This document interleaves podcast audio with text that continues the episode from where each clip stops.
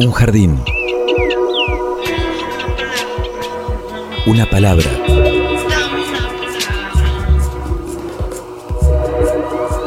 Un sitio donde poder crecer en la tierra. Donde nos alcance el sol. Y donde podamos reír. Una canción que hable de nosotros, de los sueños, de las raíces.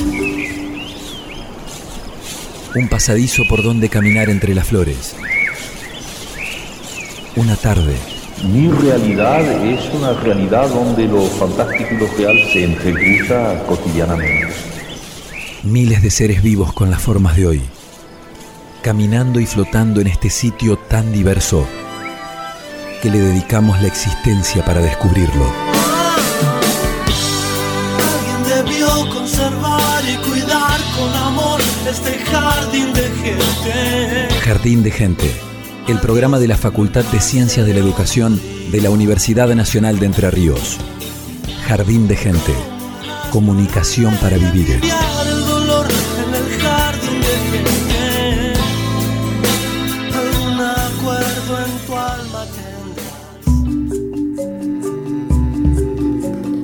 Hola, bienvenidos a una nueva edición de Jardín de Gente, el programa de la Facultad de Ciencias de la Educación de la Universidad Nacional de Entre Ríos. Los saluda Evangelina Ramallo, estamos aquí en estudio junto a Pablo Russo. ¿Cómo estás, Pablo? ¿Qué tal, Evangelina? Muy bien. Florecido. Florecido, empezó el otoño para todos los que nos No, escuchan ¿cómo otoño? desde el no. hemisferio norte. Ayer llegó la primavera, en realidad hoy dicen, ¿no? El equinoccio Claro. empieza hoy, Sí, sí. 22, pero bueno, no, ayer fue la fecha, todos lo celebraron. También se celebró el Día del Comunicador Social, espero que lo hayan disfrutado, eh, disfrutado todos los comunicadores, del fotógrafo Del también. fotógrafo, Muchas efemérides sí. el 21 de, no- de, De septiembre. de septiembre, estamos en septiembre. Ya se termina el año. Se termina el año, impresionante, ¿eh? Y aquí estamos recorriéndolo junto a Jardín de Gente en, en esta estación del año que es la que mejor nos sienta, sin dudas. Y hoy con un programa, bueno, realmente muy, muy especial que nos, que nos atraviesa también en la formación de quienes hemos pasado por las aulas de la Facultad de Ciencias de la Educación, tanto en la carrera de, de Educación como de Comunicación. Eh, hoy nos ocupamos de Paulo Freire, Pablo. Así es, Paulo Freire, como le dicen en, en Brasil. Ahí está. Este hombre que nació hace 100 años, el 19 de septiembre de 1921, Así es. y murió el 2 de mayo de 1997. Pero estamos celebrando su nacimiento, el Claro que centenario. sí. Educa- un educador popular que está vigente incluso a 100 años de su nacimiento, que revolucionó las prácticas y teorías educativas. Por eso hoy queremos dedicarle un programa especial en Jardín de Gente. Ha escrito uno de los libros más importantes de la pedagogía crítica, que tiene como título Pedagogía del oprimido, también Pedagogía de la esperanza, la educación como práctica de la libertad, Pedagogía de la autonomía y cartas a quien pretende enseñar a otros. A modo de presentación, de introducción, compartimos un compilado de voces allegadas a la vida, a la trayectoria de Paulo Freire.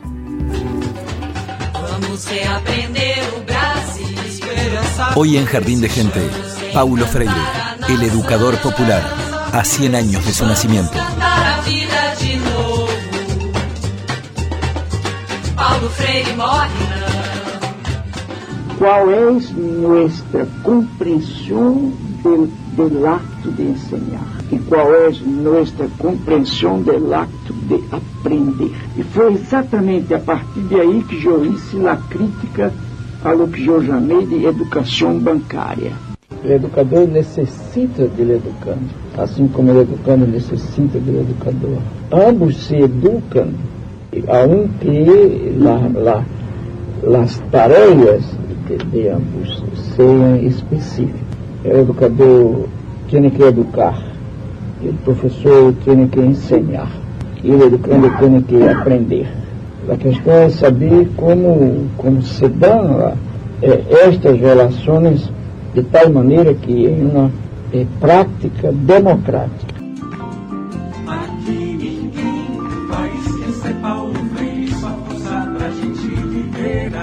Algunas referencias fundamentales. Nita Freire, esposa de Paulo Freire, hablando de su carácter amable, espontáneo y sonriente. Dedicado a todos aquellos que creen que para ser serios hay que tener mala onda. E era assim que ele me chamava desde criança. Eu vou então falar um pouco mais do lado humano de Paulo, que eu conheci. Paulo sempre foi uma pessoa, eu digo antes de tudo, um cara muito alegre. Paulo não era homem de dar gargalhadas, mas ele tinha um sorriso, fazia um sorriso contido, e era uma coisa assim maravilhosa. O corpo dele todo se deliciava com aquilo que ele estava ouvindo. E era muito espontâneo o seu sorriso. Frei Beto, teólogo de la liberación, sobre Paulo Freire. Hermanos y hermanas, aquí habla Frei Beto desde Brasil y yo quería decir que Paulo Freire, para mí, ela es la raíz de toda la ascensión de los líderes populares que llegaron a gobiernos de América Latina y Caribe ao largo de los años 90, 2000, ou seja, assim, é o método Paulo Freire, não haveria sido possível formar líderes como Lula e tantos outros em América Latina. Eu diria que hoje há que retomar Paulo Freire em las bases populares. Quizá um equívoco de nós outros de esquerda, progressistas, é que hemos abandonado um pouquinho o trabalho de base, é o trabalho de educação popular. Já muitos de nós outros não querem meter-se em las favelas, em las vilas, em los bairros periféricos, em las zonas mais pobres do campo. Pero sem esta inserção não é possível, de nenhuma maneira, criar uma nova geração de militantes, de protagonistas políticos com dotados de consciência crítica e disposição de transformar esta realidade capitalista neoliberal e criar um novo projeto pós-capitalista civilizatório. Nélida Céspedes, presidenta honoraria del Consejo Latinoamericano de Comunicación Popular y el Caribe. Nosotros sentimos que Paulo Freire está vivo. Paulo Freire es una persona universal. Él sigue vivo, inspirándonos en la construcción de una sociedad más justa, de una sociedad más humana. Él sigue inspirando a múltiples educadores a promover una educación liberadora, una educación dialógica, una educación que promueve el diálogo de saberes para que las personas puedan optar por la construcción de una vida digna, tanto de manera personal como en realidad también de manera comunitaria. Lola Sendales, educadora colombiana. Yo conocí a Freire hace 40 años en el espacio de la fase de preparación de la Cruzada Nacional de Alfabetización en Nicaragua. Por alguna circunstancia, él llegó a una sala muy pequeña. Yo rescato de ese momento dos ideas. Al hablar de la eh, alfabetización como tarea político-pedagógica de la revolución, hay una idea que él enfatizó y es la importancia de la pedagogía como condición de eficacia política. Eso a mí me quedó.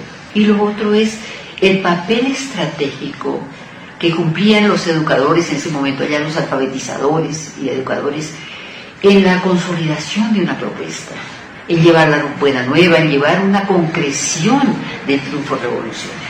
El papel estratégico de los educadores. Entonces, esa, esa primera imagen de Freire está para mí ligada al triunfo, está ligada a ese momento en que el pueblo en su emoción, en su entusiasmo, estaba en el punto más alto de la esperanza. Y hoy yo estoy en otro contexto y quisiera imaginar que Freire llega a Colombia. Llega y se entera de que en este país todos los días hay asesinatos de dirigentes, de, dirigentes comunitarios, de, eh, de defensores de derechos humanos, de jóvenes afro, de indígenas, de campesinos, y que eso, con eso nos despertamos todos los días. Entonces, yo creo que a él vendrían también los sentimientos que tuvo cuando se enteró que en Brasil habían quemado a un indígena y las respuestas que dieron los muchachos de que estaban era divirtiéndose y que matar a un indígena, pues no era tampoco tan complicado.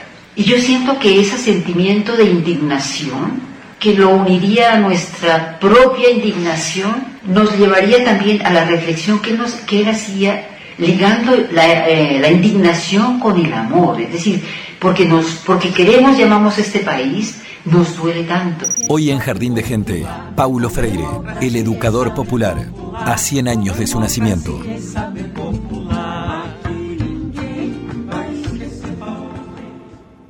Estás escuchando Jardín de Gente, el programa de la Facultad de Ciencias de la Educación.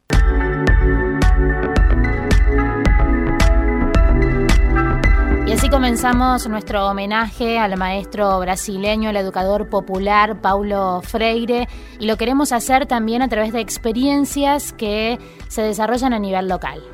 Así es porque el pensamiento vivo de Paulo Freire se aplica en territorio y también en la ciudad de Paraná a través, de, a través del trabajo que hace Nuestra América, el movimiento popular, que tiene espacios educativos y artísticos barriales. Estamos en comunicación con Melina Rodríguez, una de sus integrantes. Muchísimas gracias por estar en Jardín de Gente. Bienvenida. Hola Evangelina, hola Pablo, un gustazo. Muchas gracias. Bueno, contanos en principio cómo es que nace esta iniciativa a través de Nuestra América de generar los espacios educativos y artísticos barriales. Eh, bueno, sí, desde hace, desde hace varios años, específicamente desde el año eh, 2013, es que un grupo de gente eh, nos convocamos en una de las bibliotecas populares de aquí de nuestra ciudad, que es la linda Biblioteca Popular Caminantes, que nos habilitó el espacio para que gente interesada en, en habitar esto de la educación popular, eh, hacernos preguntas y compartir en base a eso, eh, nos encontremos con, en ese espacio físico. Eh, y bueno, es, es desde ahí que comenzamos un largo camino donde ese, un grupo de gente seguimos indagando, seguimos investigando. Eh, en ese momento eh, nos denominamos y construimos ahí nuestra identidad como, como pájaro de pájaros de río eh, y bueno, para trascender eh, esto que no sea solamente un espacio teórico, comenzamos a, trabajar, comenzamos a construir en un barrio, eh, vimos que era necesario, cuando hablamos de educación popular, habitar el territorio, ¿no? construir con otros. Eh, así que bueno, comenzamos a realizar distintos espacios educativos, de talleres y de compartir en un barrio de la ciudad. Y mm, bueno, ese, ese, esa grupalidad de gente y esa grupalidad también que, nos llevó a distintas experiencias fue mutando a lo largo de estos años, eh, tuvo mucho que ver también con la, con la coyuntura política, social, eh, que venimos atravesando ya hace varios años y es que nos conformamos eh, con esta nueva identidad que es Nuestra América, Movimiento Popular, y específicamente ya hace varios años comenzamos con eh, distintos espacios educativos y artísticos eh, apuntados, digamos, sobre todo a lo que son las infancias, a niños, a niñas y adolescentes.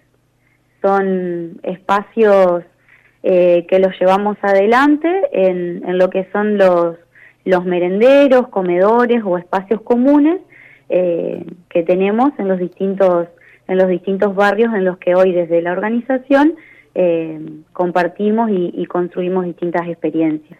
¿En qué zonas de la ciudad, en qué barrios, Melina, están trabajando? Eh, y hoy estamos como bastante dispersas, dispersos eh, en lo que es la zona sur, es la zona por ahí más, más grande, donde hoy eh, va a ser, en octubre va a ser dos años, donde estamos construyendo el predio cultural y deportivo Los Berros, eh, lo cual es, es una lucha muy linda que venimos dando de habitar ese espacio, eh, ya que es una zona que eh, abarca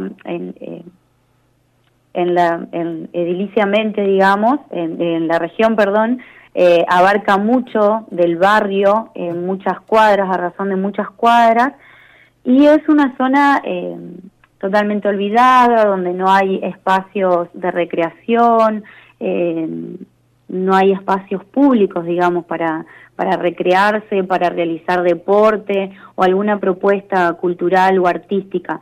Entonces, eh, esa zona, la zona sur, es un lugar que le venimos poniendo mucha constancia, mucho amor y mucho trabajo hace, hace ya varios años, pero específicamente construyendo eh, el, un Zoom muy grande en este predio eh, para realizar ahí eh, todas esto, todos estos talleres que abarca a una porción bastante grande de toda esa zona. Después en lo que es al este, eh, nos encontramos con la zona que nosotros autodenominamos las vías, eh, que se encuentra mm, en Miguel David y Gobernador Parera, más o menos para que se ubiquen. Eh, después también tenemos construcción territorial en un barrio de San Benito, que es el barrio San Martín. después, por otro lado, estamos también trabajando con compañeros y compañeras de lo que es la ex fábrica eh, cooperativa de compañeros de Coceramic, que en trabajo con esas, con esas familias eh, hemos comenzado a realizar también eh, un espacio de, merendero, en, esto es en la zona de, Puerto Viejo de nuestra ciudad, espacio de merendero y hoy también de talleres, y después también en lo que es una de las, de las zonas de barrio Humito también. Esas serían espacialmente, digamos, las zonas donde hoy nosotros eh, estamos, construimos y trabajamos de manera articulada, de manera organizada con las compañeras, con los compañeros, que, que obviamente son una parte como muy, muy importante y muy fundamental cuando nosotros, junto con, con el grupo de talleristas, eh, vamos a habitar esos espacios y compartimos los momentos de, talleres educativos ahí con, con los gurises.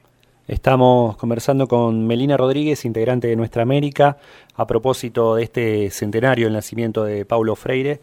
Y queríamos preguntarte, Melina, de qué manera, qué conceptos o qué problemáticas traen al presente a este territorio paranaense, a estos barrios en los cuales ustedes trabajan y de qué manera se desarrollan esos, esas problemáticas y conceptos freirianos.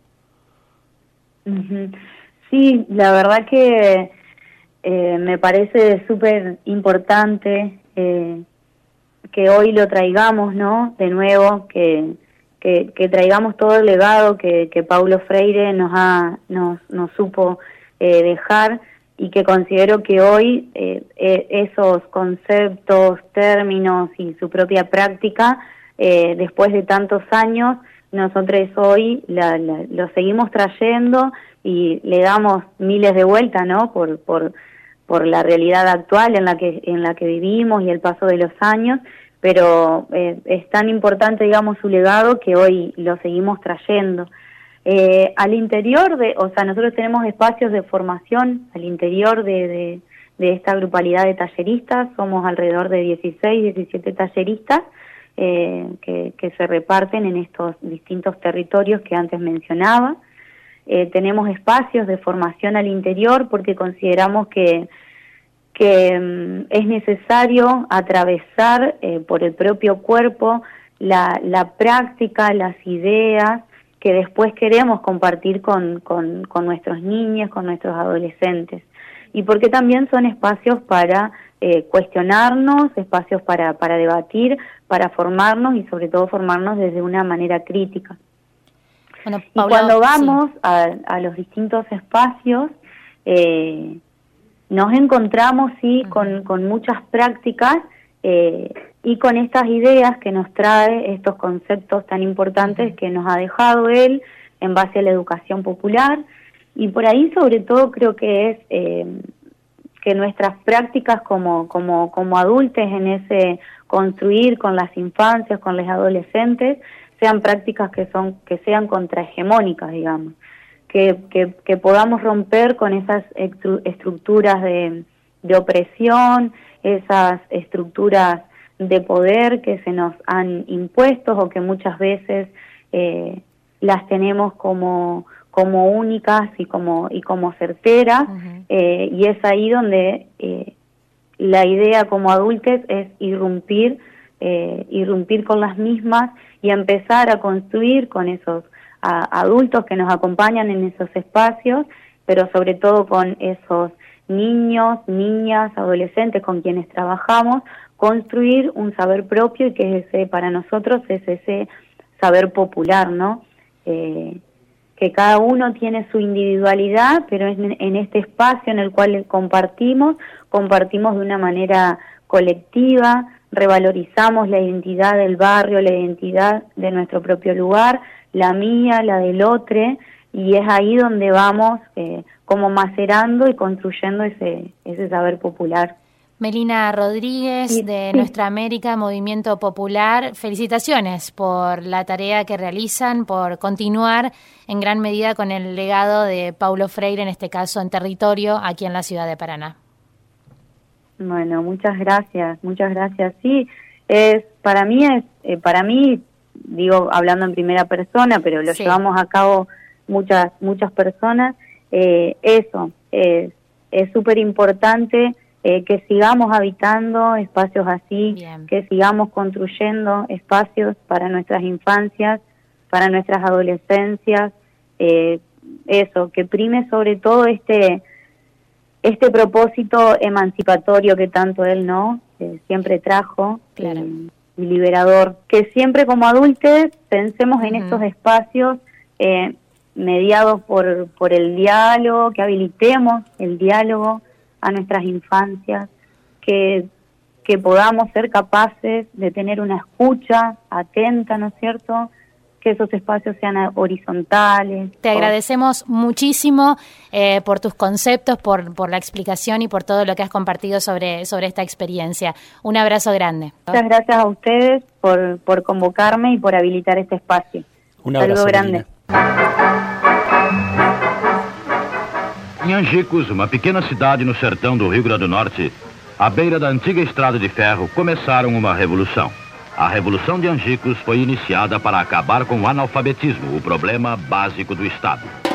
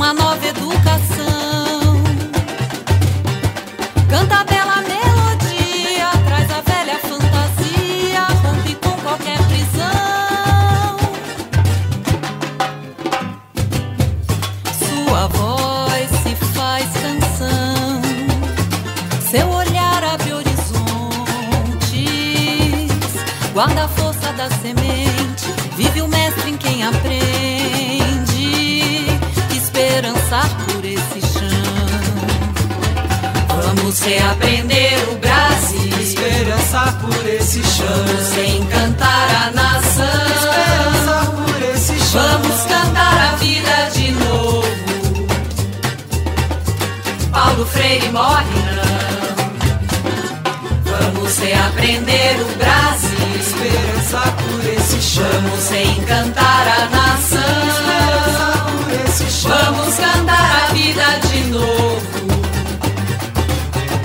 Paulo Freire morre não. Vamos reaprender o Brasil. Esperança por esse chão. Vamos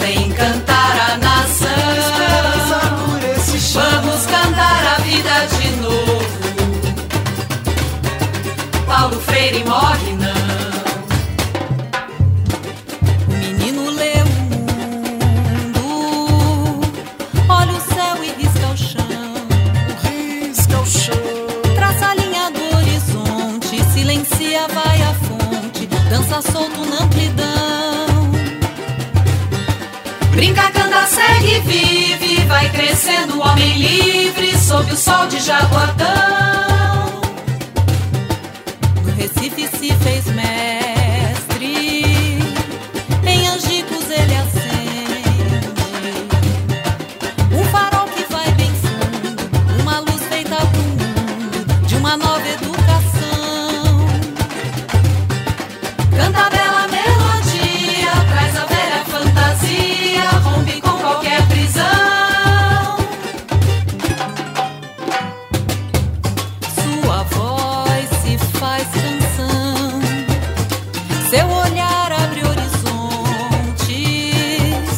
guarda a força da semente, vive o mestre em quem aprende,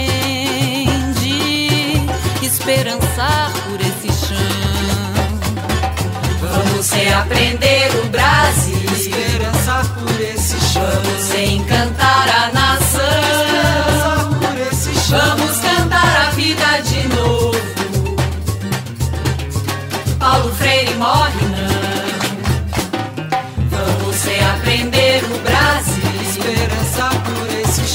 Vamos encantar a nação. Esperançar por esse chão. Vamos cantar a vida de novo. Paulo Freire morre não. Vamos reaprender o Brasil. Esperançar por esse chão. Vamos encantar a nação.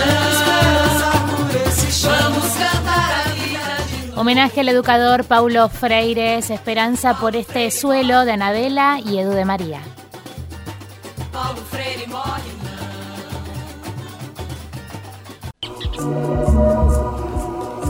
Una canción que hable de nosotros, de los sueños, de las raíces. Un pasadizo por donde caminar entre las flores.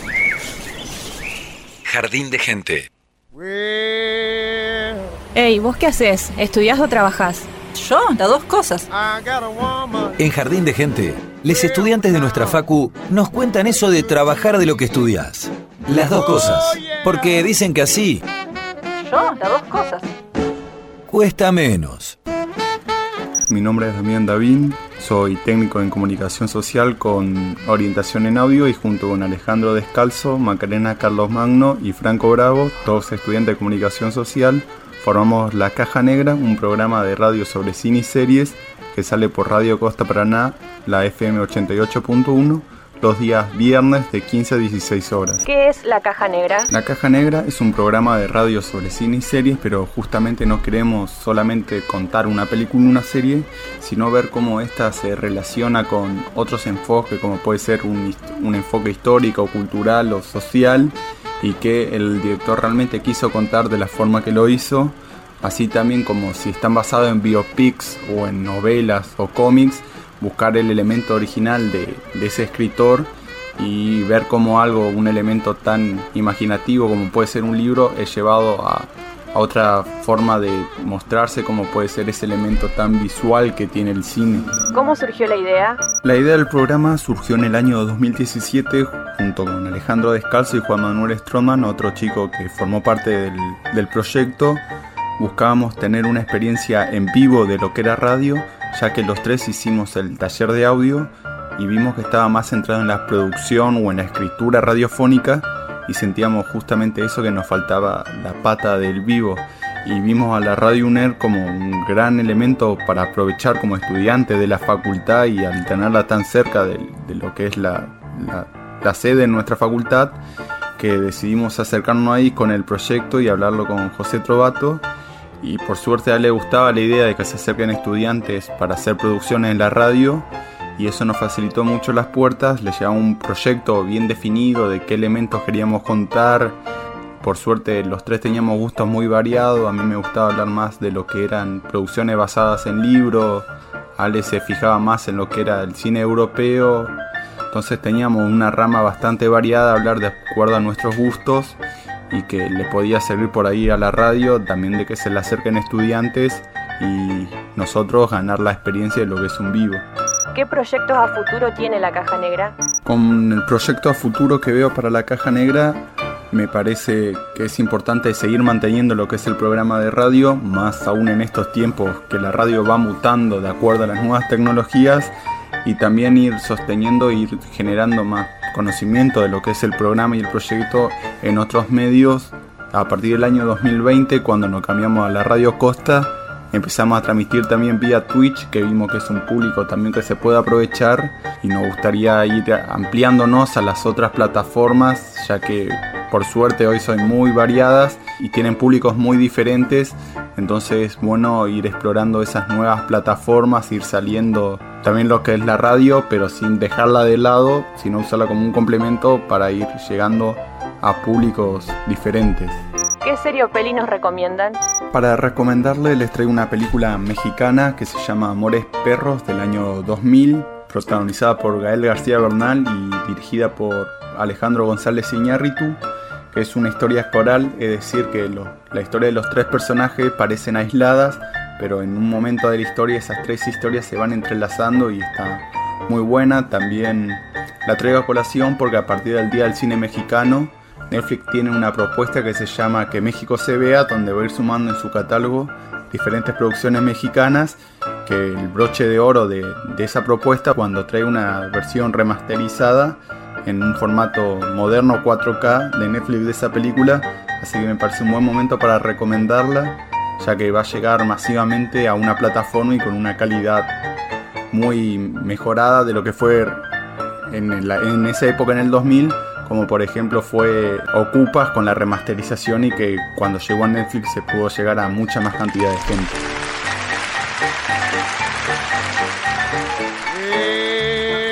Esto, es las dos cosas.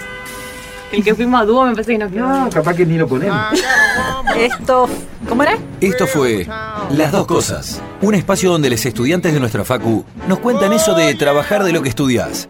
Porque dicen que así cuesta menos. Yo, las dos cosas. Hasta las 16 estás escuchando Jardín de Gente. Comunicación para vivir. Muy bueno, las dos cosas. ¿eh? Felicitaciones al equipo de trabajo de aquí de Jardín de Gente, Pablo. Valeria Padró y Florencia Espíndola estuvieron en esta producción y bueno, arrancaron por los chicos de La Caja Negra, este, un programa que estuvo acá en Radio UNER, como ustedes escucharon recién. Alguna vez vine, cuando estaba Juanma Strotman todavía, a ese programa, me acuerdo. Este, Juanma después estuvo en Jardín de Gente. En el año 2019, si no me equivoco, también formó parte de, de este equipo de Jardín. Así que bueno, gente que estudió y que está teniendo la suerte de trabajar de lo que estudió. Claro que sí, y vamos a seguir conociendo más historias de, esas que, bueno, que nos remontan a, lo que sucede dentro de la, Facultad de Ciencias de la Educación y fuera de ella también, por supuesto. Retomamos, Paulo Freire, 100 años de su nacimiento se han cumplido este 19 de septiembre y estamos eh, en un homenaje especial en Jardín de Gente, ahora con bueno, un profesor que bien conoce sobre el legado ¿no? y lo implementa constantemente. Así es porque, bueno, uno de, los- de los preceptos de Paulo Freire eh, respecto a la pedagogía es la problematización, ¿no? Una pedagogía que se cuestiona, una pedagogía que se pregunta y, y por eso lo convocamos a Carlos Marín, que es precisamente integra la cátedra de problemáticas de la cultura y la educación. Bienvenido, Carlos, a Jardín de Gente. Hola, hola, buenas tardes. Hola Evangelina, hola Pablo y por supuesto a toda la audiencia de, este programa de Jardín de Gente. Gracias por la invitación y bueno, acá estamos este, recordando un poco, eh, también por supuesto homenajeando a Paulo Freire, que justamente como acaban de decir, este, bueno, el 19 de septiembre se acaba de, de cumplir el centenario de, de su nacimiento, este, y que sin duda es un referente de, de lo que es el campo, diríamos, de pedagógico latinoamericano, pero si ustedes me permiten, yo diría eh, no solo del campo pedagógico, sino también de un campo nuevo que es el que nosotros tratamos de abordar, que es el cruce entre comunicación y educación, entre los estudios de comunicación y educación, y también en ese triángulo los, este, el aporte respecto a lo que es el ámbito o la esfera de la cultura. Así que es para nosotros un, un referente, digamos, ¿no? Eh, recién decía Pablo esta idea de problematizar, sí es cierto, la idea de problematizar y la idea de reflexionar sobre, no solo sobre la pedagogía, sino también sobre lo que uno va haciendo a lo largo de su propia existencia, ¿no? Eh, es una parte de su metodología, no del método. Pero quizás estoy hablando demasiado y ustedes quieren preguntar algo, no me quiero No, extender. Simplemente, eh, ¿qué es lo que, lo que usted considera que hizo trascender la obra de, de Freire a distintos campos incluso? Bueno, lo, lo que la hizo, sin duda, eh, Freire es, podríamos decirlo así, es tal vez un gran aporte o el gran aporte de lo que es la pedagogía latinoamericana, el campo de la pedagogía universal o de la pedagogía del mundo, eh, sobre todo en la segunda mitad del, del siglo XX, ¿no? Eh, diríamos que hay una obra clave que lo hizo trascender a nivel internacional. Su obra más conocida, que es Pedagogía del Oprimido, eso que se da a conocer en 1970. Eh, en ese trabajo él ah, esboza, digamos, algunas de las líneas de acción de lo que se plantea en pues, los términos de lo que él considera su, digamos, proyecto, propuesto, perspectiva pedagógica.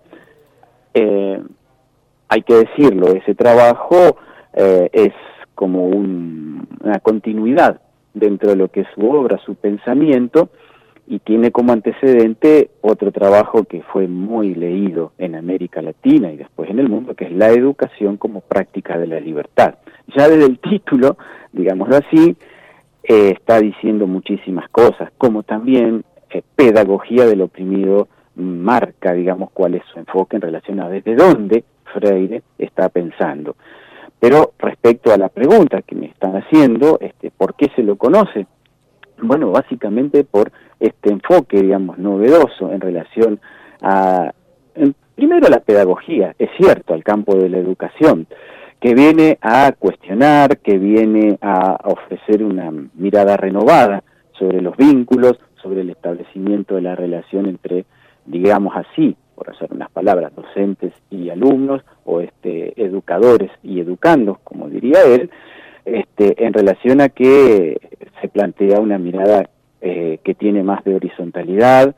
Ahí aparece un concepto clave, uno de los conceptos claves de su propuesta, que él revaloriza y que marca sin duda una distinción en relación a lo que es el concepto moderno de educación. Si quieren, pongámoslo en una palabra como más clara, tal vez para la audiencia, que es la pedagogía normalista.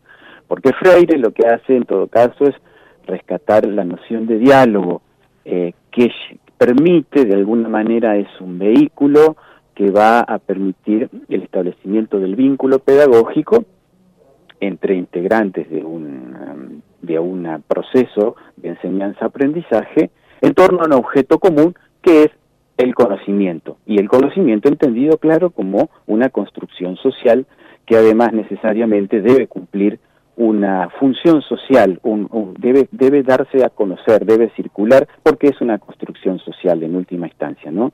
Y desde ahí, claro, se plantean también propuestas como de trabajo eh, a todos los niveles, digamos, de lo que es la tarea docente, en cualquier nivel del sistema formal y sobre todo y especialmente del nivel, digamos, no formal o las instancias no formales, que son particularmente las que él les dedicó especial interés. Eh, podríamos seguir hablando muchísimo porque, bueno, Sí, estamos, uno se apasiona, Sí. no, quiero, no quiero excederme. estamos conversando con Carlos Marín, profesor de problemáticas de cultura y la educación. Carlos, ¿qué, ¿cuál es la vigencia de, de este pensamiento freiriano en el 2021, a 100 años de, de su nacimiento? ¿Y de qué forma eh, se lo aborda en, en la cátedra, en la facultad? Digo, ¿se lo aborda conceptualmente o también esta, esta cuestión del diálogo, eh, de, de la horizontalidad, también se lleva a la práctica? Ajá. Bueno, primero, Pablo, y gracias por la pregunta, es, es muy interesante y es muy pertinente, digamos.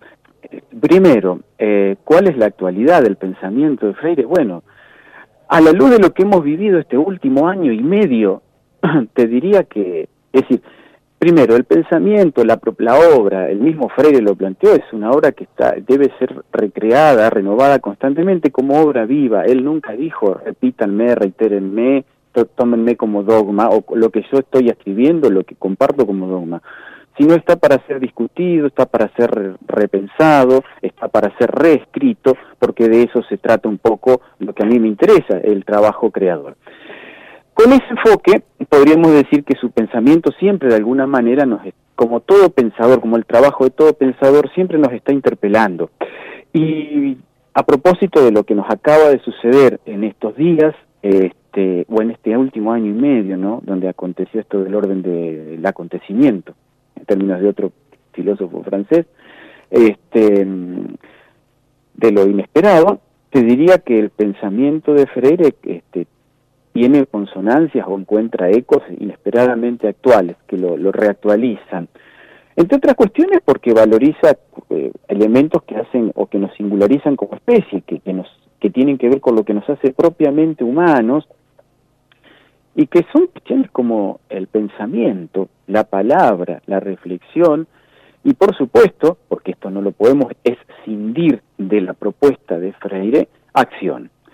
Eh, en ese sentido, eh, el haber trabajado durante este tiempo en, estos contextos tan raros, un poco, digamos, tan novedosos y a la vez, eh, digamos, planteados de una manera por exigencias, por supuesto, sanitarias, como fuera aislamiento, trabajar, digo, a través de mediaciones tecnológicas en contextos de aislamiento, este, ha, desde a mi juicio, ha revalorizado conceptos como el diálogo, conceptos como la idea del encuentro, conceptos como eh, la posibilidad de eh, construir con otros en la presencialidad, digamos. Para Freire hay algo que es clave, que es la, en esto de su pedagogía que tiene la praxis, en términos de acción y reflexión, como una propuesta pedagógica, la, idea del encuentro con el otro primero es clave y la idea del encuentro con el otro de alguna manera para pensar sobre eso que nos pasa,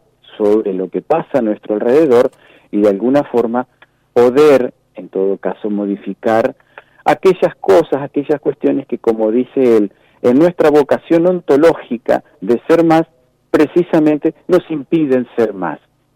Eh, y en ese sentido, él habla concretamente de esa idea de liberarnos de aquellas trabas que nos impiden ser más.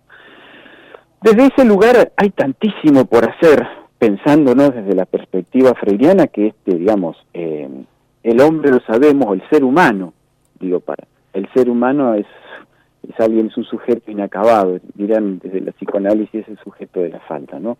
Y, y siempre hay algo que, de lo que carecemos, de lo que somos carecientes. Así que desde ese lugar la perspectiva de Freire se ha, se ha reactualizado y está vigente digamos, después de esto que nos pasó en términos de la pandemia, donde tenemos que volver a reencontrar a tantísimos gente que de alguna manera, eh, términos pensándolo estrictamente pedagógicos, se alejó de espacios educativos, en términos de procesos de enseñanza-aprendizaje me refiero, ¿eh?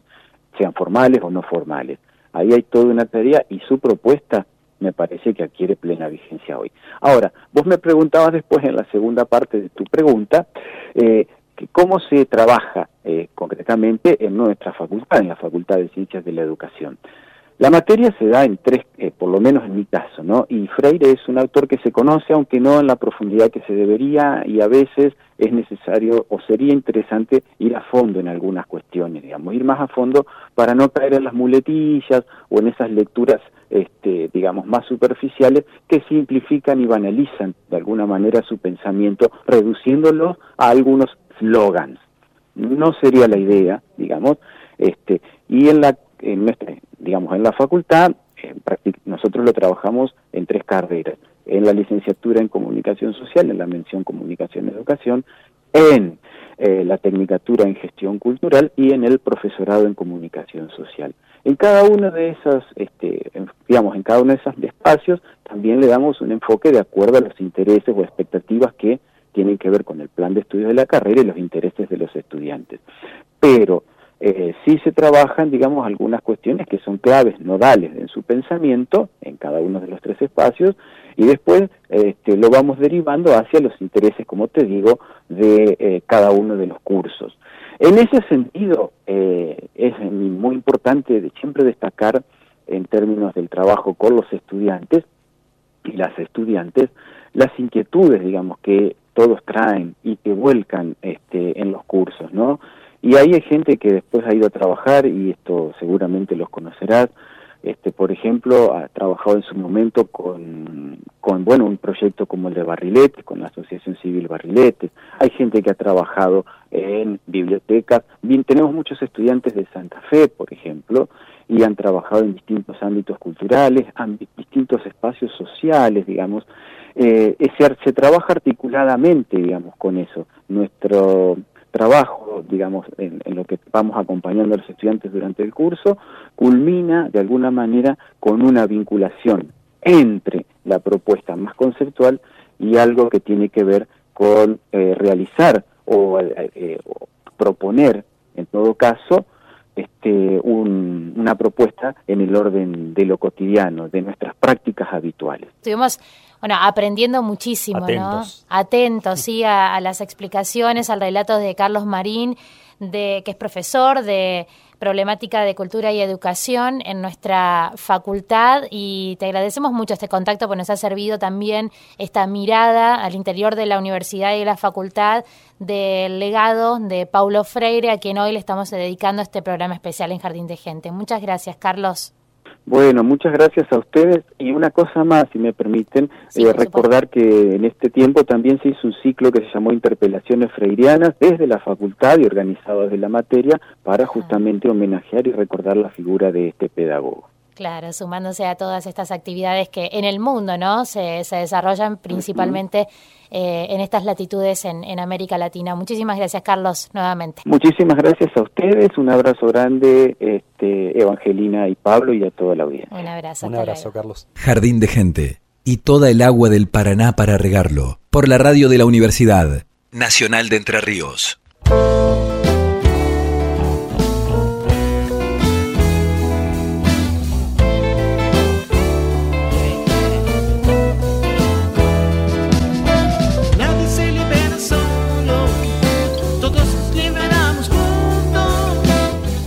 Todos nos liberamos juntos, dice la canción de Paulo Freire con la que empezamos a despedirnos aquí en Jardín de Gente. Pablo, tenemos info también, ¿no? Así es, desde el asombro y la curiosidad, como proponía Paulo Freire, preguntándonos quiénes estamos siendo en este programa Jardín de Gente. Eh, Franco Bravo en los controles, en la puesta al aire, el perro Morelli en la coordinación general de este programa, Agustina Bergomás en la producción, Evangelina Ramallo, Pablo Russo en la conducción, Valeria Padró y Florencia Espíndola, también integrantes de la producción de este Jardín de Gente. Jardín de Gente que ya ha llegado al final de esta edición. Tenemos una info, una data. Sí, una ver, importante y una muy buena noticia que a partir del lunes próximo, el 27 de septiembre, reabre el comedor universitario de Paraná con un servicio de reserva de vianda. Las reservas se realizan con 24 horas de anticipación y el retiro será por calle Andrés Pasos 406. El contacto para las reservas y los horarios para el retiro de la comida Atención. serán informados hacia el fin de semana, Ajá. faltan un par de días todavía. Y eh, lo que sí tenemos es el precio, que cuestan 100 pesos las viandas, más 20 pesos del envase eh, para la entrega. Y con la idea de conocer la cantidad de estudiantes de la UNER que tienen intenciones de acceder al servicio y consultar qué métodos de pagos digitales consideran que son útiles para implementar, invitan a completar una encuesta de carácter anónimo que ustedes la pueden encontrar en la página de la Facultad de Ciencias de la Educación de la UNAM. Muy importante tu información, Pablo. Muchas gracias. ¿eh? Y nos despedimos. ¿Te parece? Retomamos esta canción. Linda música. Todos nos liberamos juntos. Canción de Paulo Freire. Nos reencontramos la semana que viene. Chau.